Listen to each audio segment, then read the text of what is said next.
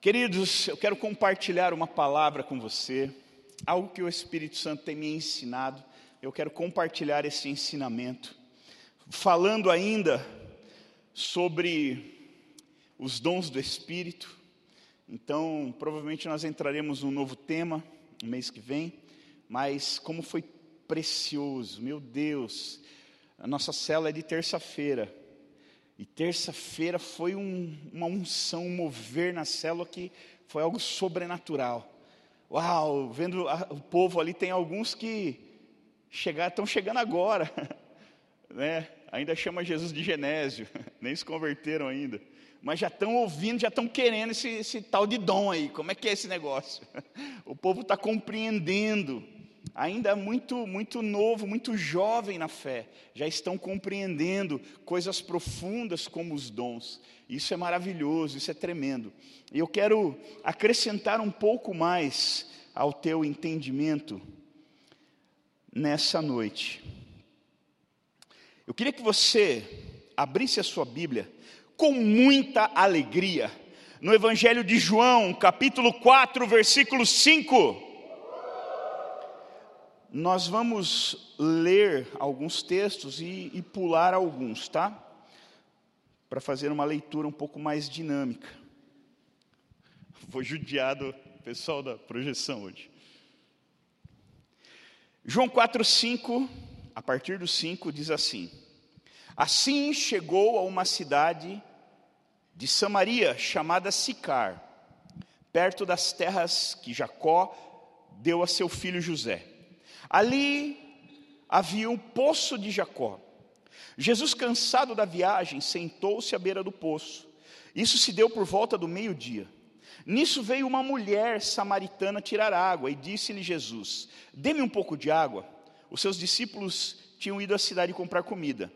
Verso 9: A mulher samaritana lhe perguntou: Como o Senhor, sendo judeu, pede a mim, uma samaritana, água para beber? Pois os judeus não se dão bem com os samaritanos. Vamos pular para o verso 13. Jesus respondeu: Quem beber dessa água terá sede outra vez, mas quem beber da água que eu lhe der nunca mais terá sede. Pelo contrário, a água que eu lhe der se tornará nele uma fonte de água a jorrar para a vida eterna. E a mulher disse: Senhor, dê-me dessa água, para que eu não tenha mais sede, nem precise voltar aqui para tirar água. E ele lhe disse: Vá, chame seu marido e volte. Não tenho marido, respondeu ela. E disse-lhe Jesus: Você falou corretamente, dizendo que não tem marido. O fato é que você já teve cinco maridos, você já teve cinco, e o homem com quem vive agora não é seu marido. O que você acabou de dizer é uma verdade. E disse a mulher: Senhor, vejo que és profeta. Nossos antepassados adoraram nesse monte, mas vocês, judeus, dizem que Jerusalém é o lugar onde se deve adorar. E Jesus declarou: Creia em mim, mulher. Está próxima a hora em que vocês não adorarão o Pai, nem nesse monte, nem em Jerusalém. Verso 24.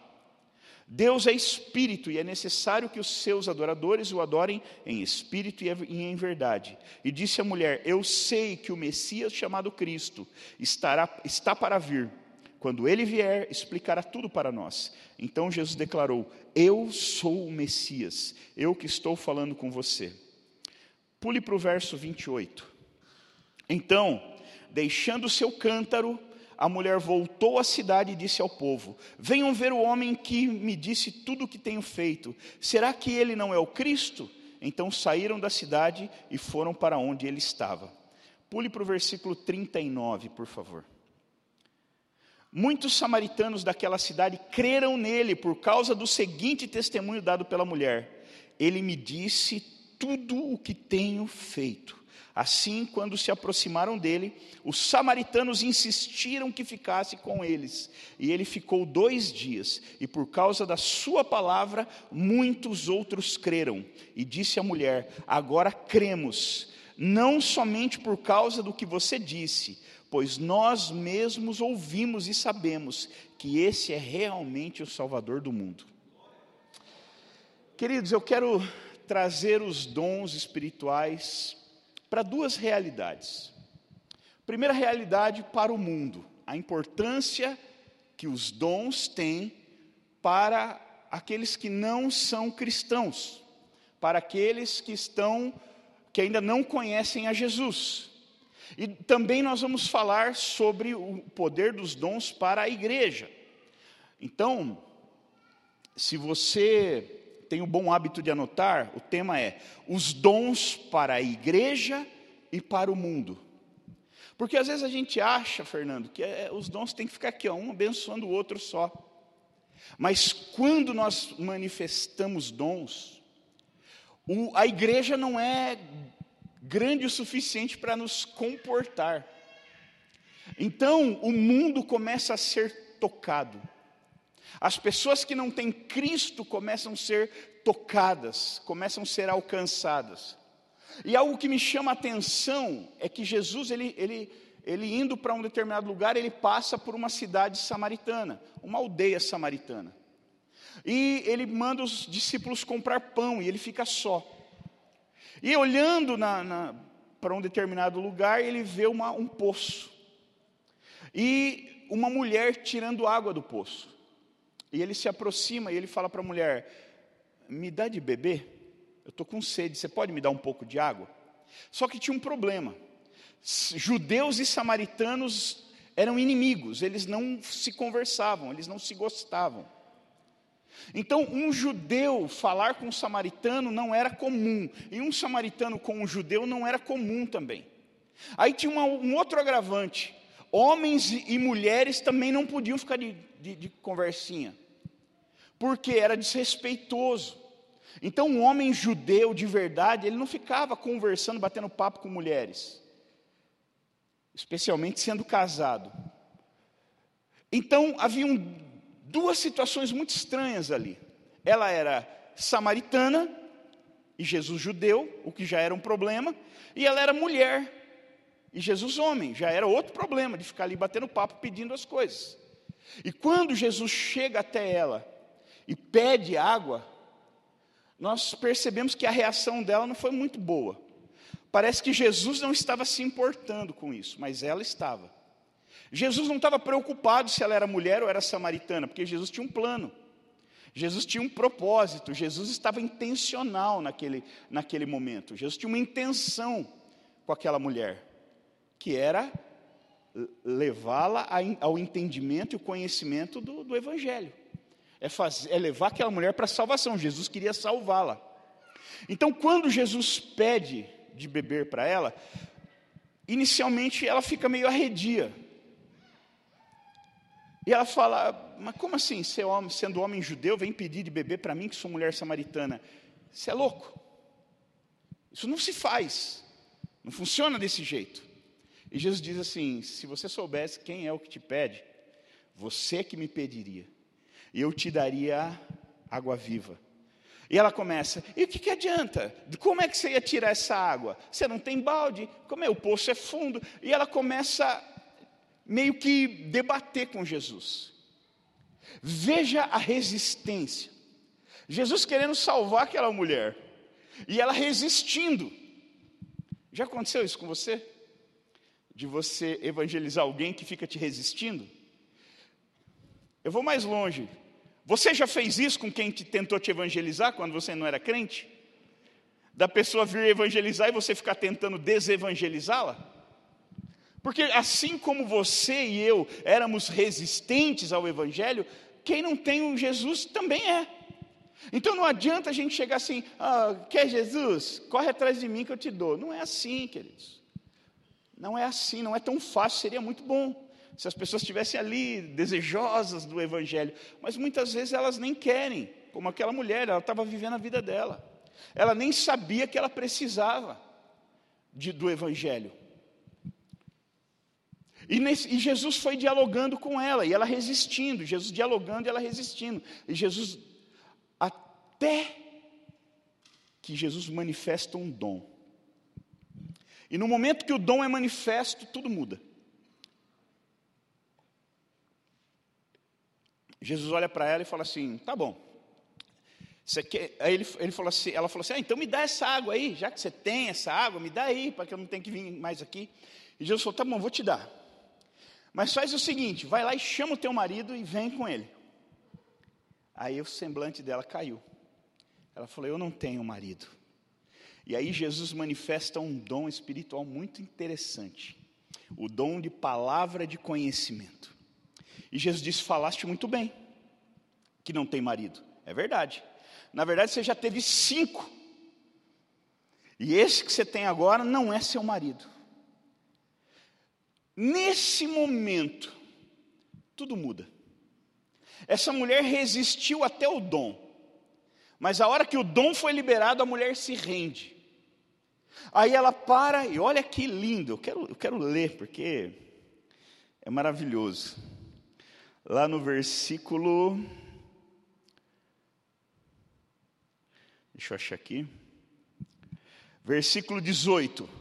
O fato é que você já teve cinco, e o homem com quem está agora, com quem vive agora, não é seu marido. O que você acabou de dizer é verdade. E disse a mulher: Olha a resposta imediata depois da manifestação do dom. Senhor, vejo que és. O que, ela falou? Vejo que és. João 4,19. Senhor, vejo que és profeta. Mudou totalmente o comportamento dela. E aí ela já muda até o assunto. Ó. Nossos antepassados adoraram nesse monte. Olha lá. Mas vocês judeus dizem que em Jerusalém é um lugar de adorar. Agora já não estamos falando de água. Agora estamos falando de adoração. Olha que lindo. Antes do dom é, não, que água? Você não tem água? Você não tem nada. Como é que você vai tirar água? Resistindo, resistindo, resistindo. Igual acontece comigo e com você quando nós vamos pregar o Evangelho.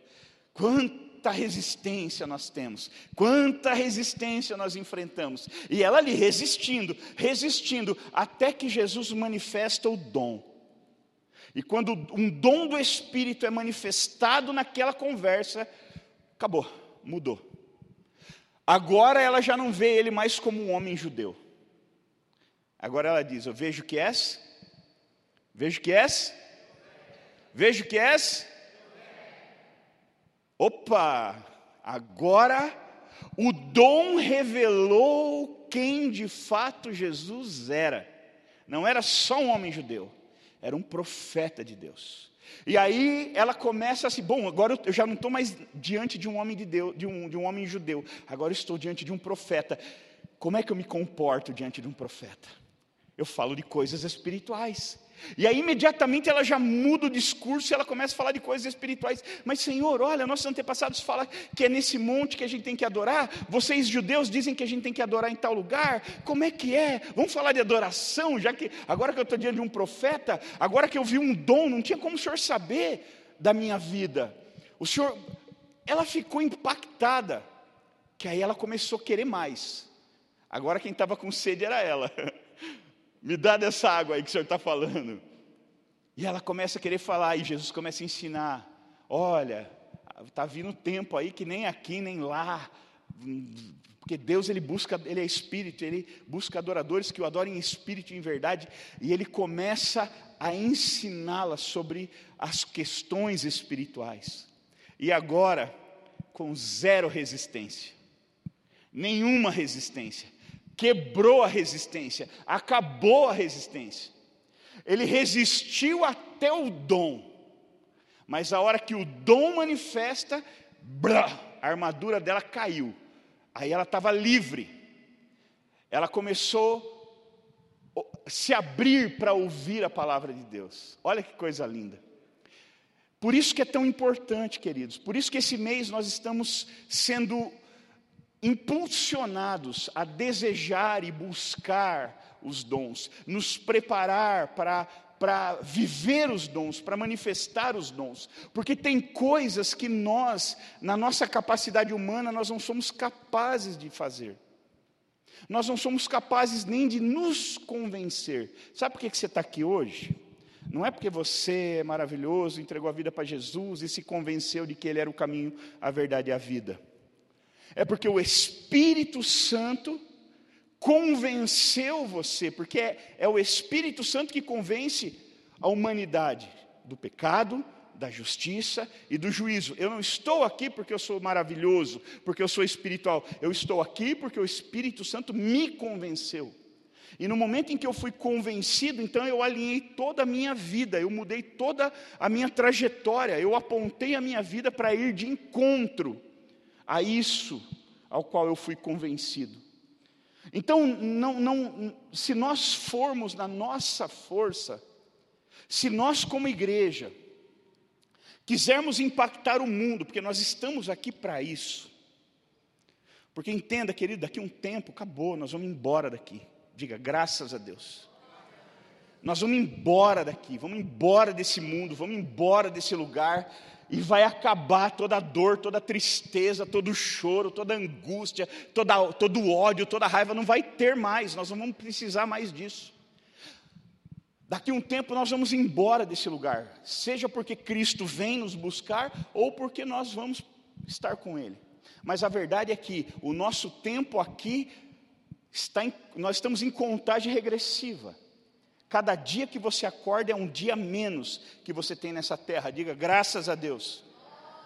Porque nós temos um lugar, uma viva esperança de um lugar maravilhoso, e se isso não empolga o seu coração, comece a repensar o seu cristianismo.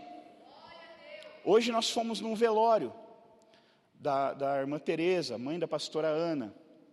Um tempo muito, muito muito dolorido, muito do, né, muita dor.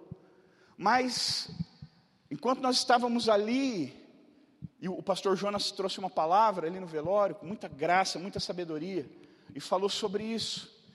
Nós vivemos para esse momento. Nós, toda a nossa vida se resume ali, naquele momento onde vai acabar para nós. E nós vamos ouvir, servo bom e fiel, serva boa e fiel, entra na alegria do teu Senhor, ou vamos ouvir, aparta-te de mim, vós que praticais a iniquidade, porque eu não vos conheço. O dia mais importante da nossa vida não é o dia do nosso nascimento, é o dia da nossa morte. E nós deveríamos viver todos os dias para esse dia. Nós devíamos tomar todas as decisões da nossa vida pensando nesse dia nós deveríamos falar com as pessoas pensando nesse dia, nós deveríamos sentir pelas pessoas pensando nesse dia, porque se der tudo certo, aleluia. Agora, não importa que tipo de vida, eu posso viver todos os prazeres dessa terra, se chegar naquele dia, eu ouvir, não te conheço. Mas, Senhor, eu ia no culto, eu era da Cristo Salva, Ui, eu fui, eu, eu ia na célula, eu era discípulo, não sei do que. Você pode dar o seu currículo. Jesus vai dizer assim: tá bom, ok, eu acredito em você, que você fazia tudo isso, mas eu não te conheço. Não sei quem você é. Nesse tempo todo, você está o tempo todo, você estava esse tempo todo na igreja e nós não nos conhecemos. Então, quando a gente pensa, queridos, no céu, não tem que trazer dor, nem tristeza, nem angústia, tem que trazer alegria. Eu não vejo a hora, eu não vejo a hora.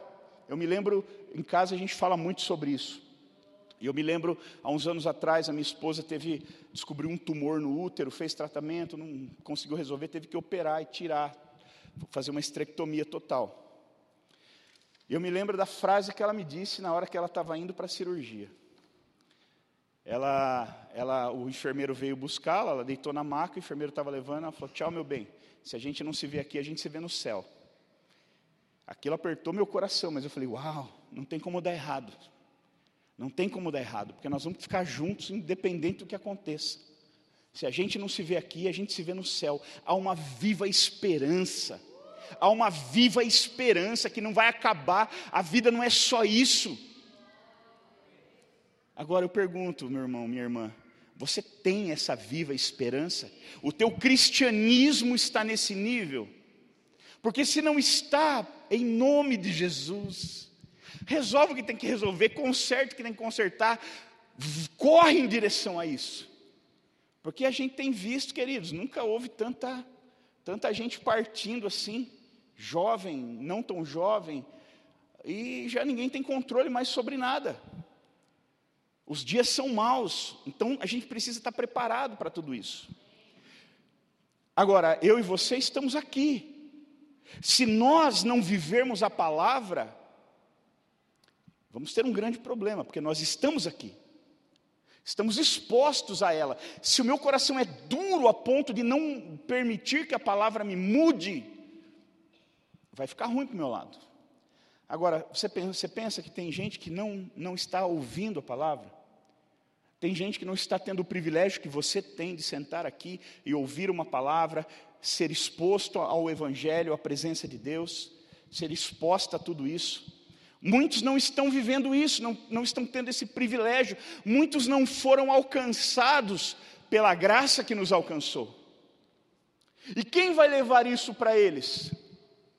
A mesma pessoa que levou para você. Não foi alguém da igreja? Eu não sei de que igreja, mas né, semana, três semanas atrás eu ministrei, eu falei sobre isso. Só tem duas igrejas, a de Deus e a do diabo, não tem outra. Ou você é da igreja de Deus ou você é da igreja do diabo. Só tem essas duas. Se você está aqui é porque alguém da igreja de Deus te alcançou. Alguém da igreja de Deus chegou até você. E você resistiu. Eu sei que você resistiu. Ah, você resistiu.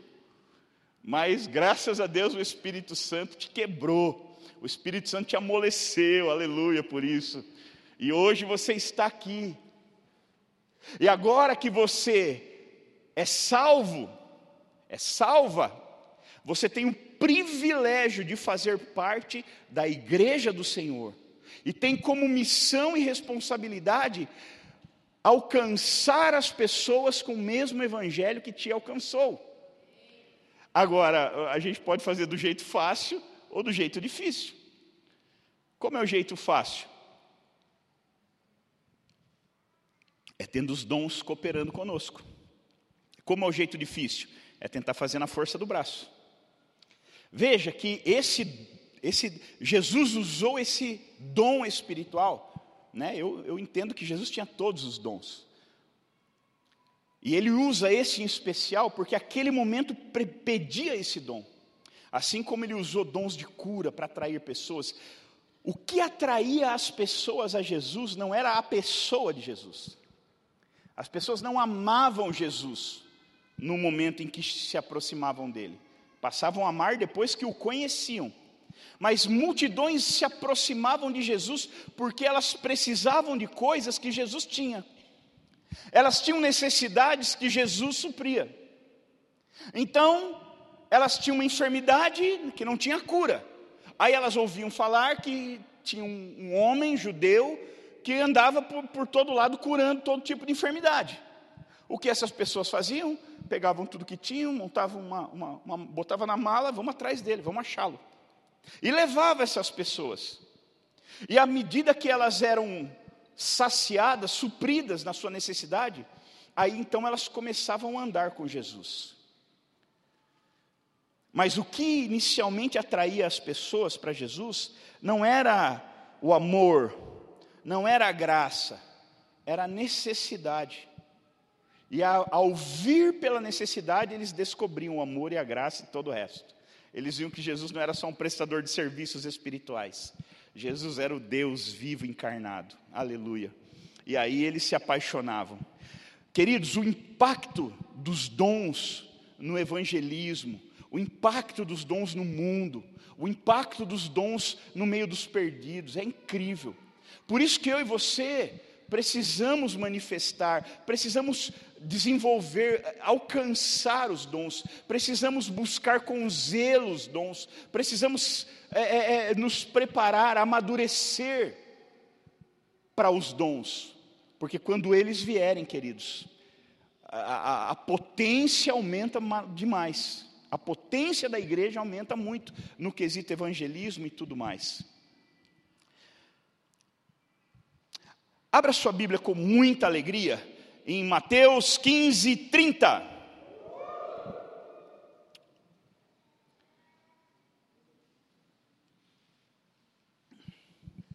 Nós vemos Jesus manifestar muitos, muitas, muitos dons no meio do povo. Né? Muitas pessoas eram trazidas para Jesus para ser curado. Você vê quando Jesus ele vai lá para Gadara, e tinha lá um endemoniado gadareno. E ali o, né, eu falo que não foi Jesus que teve discernimento de espíritos, foi o demônio. O demônio teve discernimento de quem Jesus era.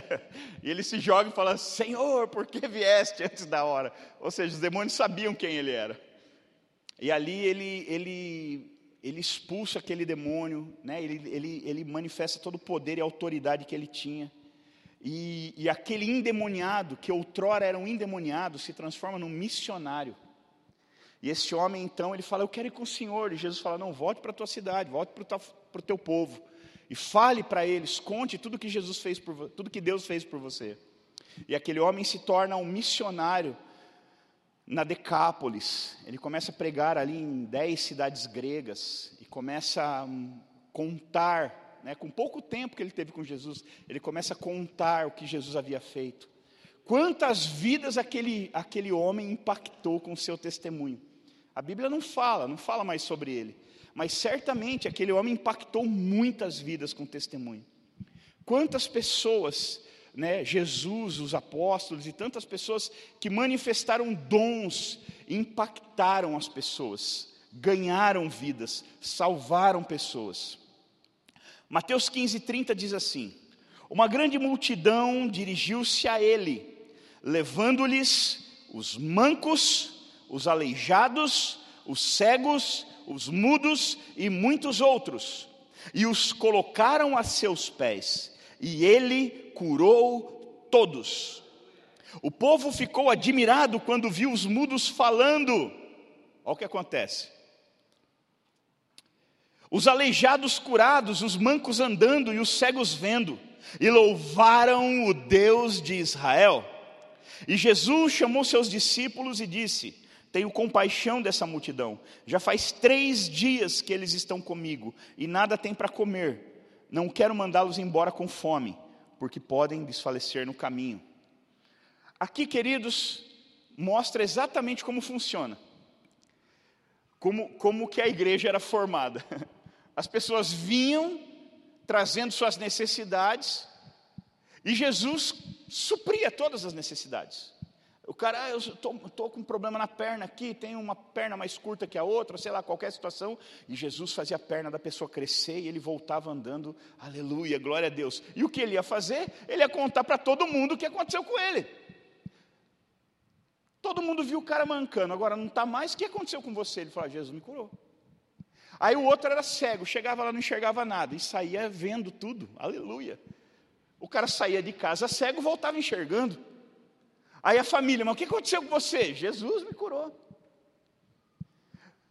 O outro vinha na, na maca e saía pulando de alegria.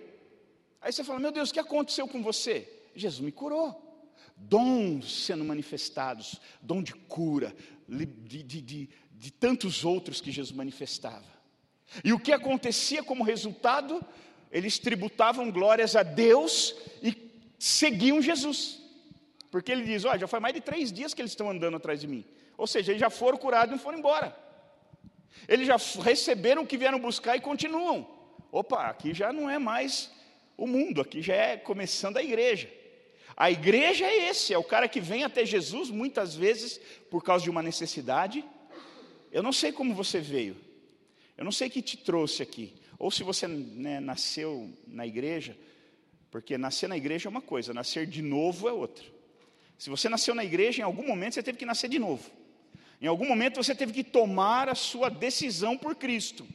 Em algum momento você se convenceu de que Ele era o Senhor dos Senhores e que você deveria adorá-lo e servi-lo. Então eu não sei se você veio por uma necessidade ou se você nasceu de novo por causa de uma necessidade. Mas a grande maioria das pessoas que vêm de fora, eles vêm por causa de necessidades. Eu vim. Eu estava com a vida esculhambada, eu arrebentei a minha vida, eu destruí minha vida. Eu fiquei lá no mundo me acabando. Quando não tinha mais para onde ir, não tinha mais o que fazer. Quando eu perda total, alguém falou: Olha, Jesus pode mudar isso aí.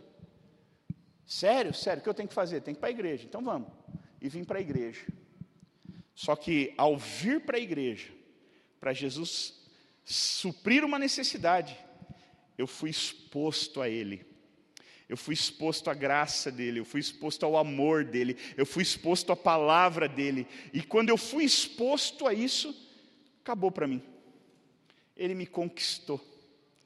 A ponto de que agora não vivo mais eu, mas Cristo vive em mim. É assim, a necessidade te traz, mas o amor te envolve e você fica. Porque depois da necessidade suprida, você pode ir embora.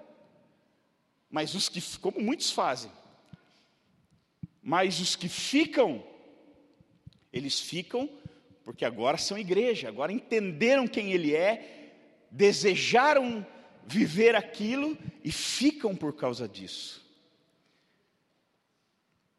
Assim como esse povo. A Bíblia diz que eles traziam tudo que tinha de ruim lá, tudo que estava quebrado, levava para Jesus consertar. E o que Jesus fazia? Consertava. Todos. Não tinha ninguém que falava que ia embora frustrado. Não tinha ninguém que falava assim: ah, eu fui lá, ele não me consertou. Ah, eu fui lá manco, voltei manco para casa. Eu fui aleijado, voltei aleijado para casa. Fui cego, voltei cego para casa. Ninguém. Porque ele curava todos. Ele libertava todos. Ele resolvia o problema de todos. Por quê? Porque havia poder na vida de Jesus. E Jesus não tinha problema nenhum em liberar esse poder sobre as pessoas que se achegavam a Ele. E sabe, queridos, é tão maravilhoso quando nós recebemos poder. E eu quero, eu quero terminar com um testemunho. Quando eu vim para a igreja, eu me converti em 98, final de 98. E eu sofria de depressão antes de Jesus, eu já, eu já tinha quadros e quadros de depressão.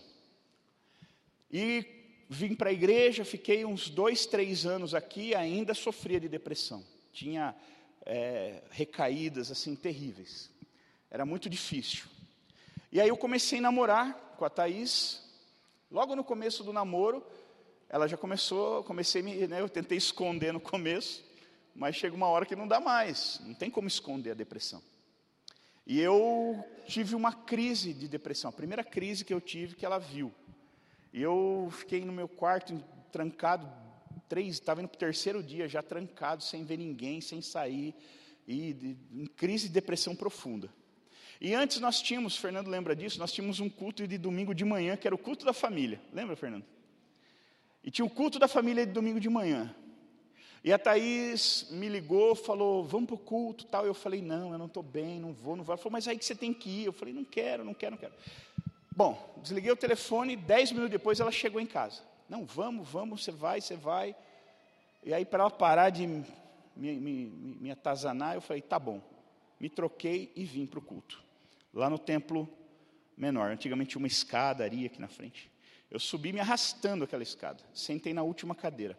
E naquele dia a pastora Beth estava pregando. Eu confesso que eu não me lembro muito bem o que ela pregou. Mas eu sei que eu estava aquela, aquela, aquele vazio, aquela a morte reinando. Sabe, eu estava que nem o mundo, a terra no início, sem forma e vazio por dentro. E aquela coisa horrível, eu só queria que aquilo acabasse logo para eu voltar para o meu quarto.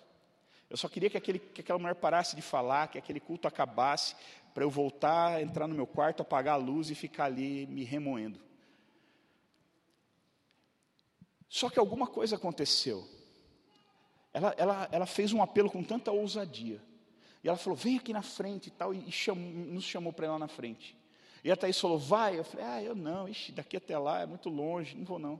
Vai, vai. E eu falei, tá bom, e fui. Me ajoelhei e ela orou, e aquele poder veio, e aquela, ah, fomos todos cheios do poder da unção de Deus. E aí acabou, a gente, então, aplauda o Senhor, todo mundo levantou, e eu levantei e voltei para o meu lugar. Sorrindo assim. E até falou, e aí, como é que você está? Estou bem, ué. Aí que eu me dei conta que eu, eu tinha depressão, que eu estava em crise de depressão. Eu fui para frente me arrastando em crise de depressão. Me ajoelhei naquele lugar, o poder de Deus veio me envolveu.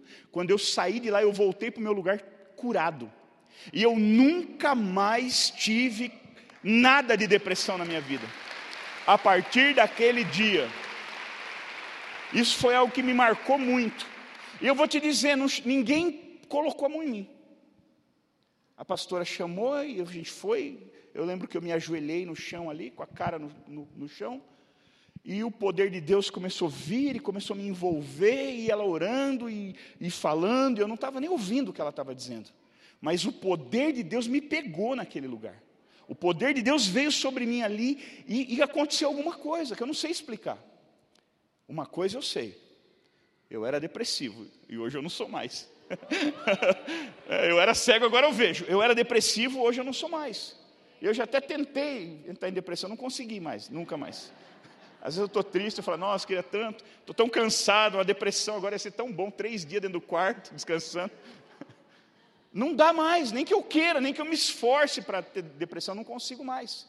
Porque houve uma cura, houve uma liberação de poder, uma manifestação de poder. Porque o poder de Deus é real.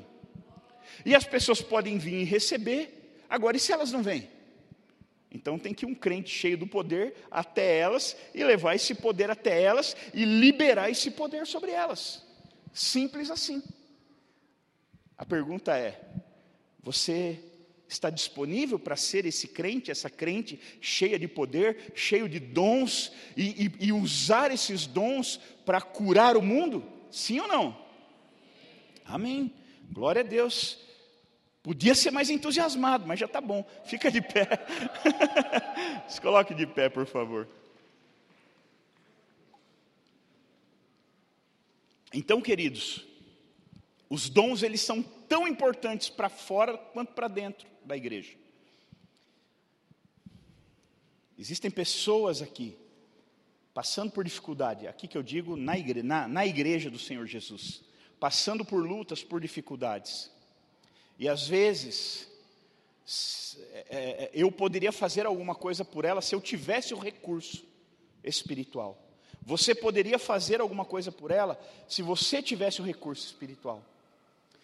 Mas infelizmente, por não ter, às vezes a gente falha. Se, é, no acampamento de carnaval, acabou o acampamento, nós, o acampamento acabou tarde, a gente passou a pegar uma, uma marmitex num, num restaurante. E eu fiquei no carro e a Thaís desceu. Eu estava respondendo, estava respondendo um áudio de um, de, um, de um irmão. E eu falei, pega lá, meu bem, deixa eu ficar aqui, eu vou, vou, vou terminando de responder. Aí a gente chega em casa e descansa, né? Já, já me fico tranquilo. E ela desceu pegar. E ela estava na, na, na, fila, e toda vez que a gente vai nesse restaurante, ela fala de Jesus para a dona. E ora com ela, é um avivamento. E aí ela estava na fila para pagar tinha um homem enorme na frente dela e o Espírito Santo falou para ela, ela assim: fale para ele parar de trair a esposa e voltar para casa, porque eu tenho um plano para ele e para a família. Aí ela falou: Meu Deus, e se ele ficar bravo comigo? Ele me mata, olha o tamanho desse homem. Ela até testemunhou na célula terça-feira. E aí ele, ela bateu no ombro dele assim, ele virou para trás e falou: Oi, tudo bem? Tudo. Qual é o seu nome? Meu nome é Fulano de Tal.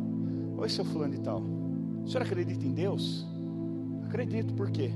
Porque Deus está mandando o senhor voltar para sua casa, parar de trair a sua esposa e voltar para casa, porque Ele tem um plano de restauração na tua vida e na tua família. Deus quer restaurar o teu casamento. E ela falou que aquele homem desmontou e começou a chorar. O homem debruçou no balcão chorando. A mulher do caixa, que, que era a dona, começou a chorar. Todo mundo que estava servindo começou a chorar. E foi um chororô só. E aquele homem, eu vou, eu vou, eu vou voltar para casa. Vou voltar para casa. Agora, como ela sabia? Você acha que aquele homem teve alguma dúvida de que era Deus? Aquele homem estava passando por Itupeva, estava passando por aqui, parou o caminhão lá para comer no restaurante tomou uma dessa do Espírito Santo. Esse nunca mais volta aqui. Ou vai querer vir morar aqui, né? Como ela sabia? Ali ela manifestou o dom de palavra de conhecimento. E eu tenho, eu, eu tenho fé, eu creio que, essa, que esse homem voltou para casa de fato. Que essa família foi restaurada de fato. Ah, é isso que Deus precisa, de pessoas em todos os lugares cheias de ousadia, paixão por Jesus e dons do Espírito Santo, para manifestar e liberar o poder de Deus por onde passa. Ah, mas é aqui no culto, no acampamento de carnaval, liberação. Não, não, é no, no restaurante que você almoça, é no mercado que você faz despesa, é na farmácia que você compra seus remédios, é na, na escola dos seus filhos, é no, no teu trabalho, é na, na tua vizinhança, é no meio da tua família, porque certamente você tem familiares que não são convertidos ainda. É por onde a gente passa, como Jesus. Jesus não reunia as pessoas numa igreja, ele ia passando, ele pregava no monte, ele pregava na praça, ele pregava dentro de um barco, ele pregava onde ele estava. E a pregação dele era seguida de manifestações. O apóstolo Paulo, quando escreve para uma das igrejas, ele fala isso. Eu, eu não estive entre, entre vocês somente com palavras de sabedoria humana, mas eu manifestei poder. Vocês ouviram e vocês viram. Vocês ouviram o Evangelho e viram as manifestações de poder. É isso, é, é isso que nós precisamos ser, queridos. É esse é o nosso alvo, essa é a nossa meta. É essa, nós temos que ter fome de ser isso, esse tipo de igreja. Nós temos que ter ambição de ser esse tipo de igreja. Você quer ser ambicioso, ambiciosa? Pode. Ambicione ter dons. Ambicione ter talentos em Deus para manifestar sobre as pessoas. Desenvolva essa fome, essa sede, essa ambição de poder. Oh, uma boa ambição de poder, aleluia. Oh, eu tenho ambição de poder, é mesmo? É poder de Deus para manifestar, para salvar, para curar, libertar e fazer a vida das pessoas um pouco melhor do que é. Curar, salvar pessoas, libertar pessoas. A pergunta é: Deus pode contar comigo? Deus pode contar com você? Há desejo no teu coração, há espaço no teu coração para o outro, para o próximo, que foi nos dado o mandamento. Amarás o Senhor teu Deus sobre todas as coisas, e ao teu, como a ti, é um mandamento, não é uma opção, mandamento. E se nós ousarmos viver isso, vamos experimentar coisas maravilhosas. Feche seus olhos. Espírito Santo, em nome de Jesus.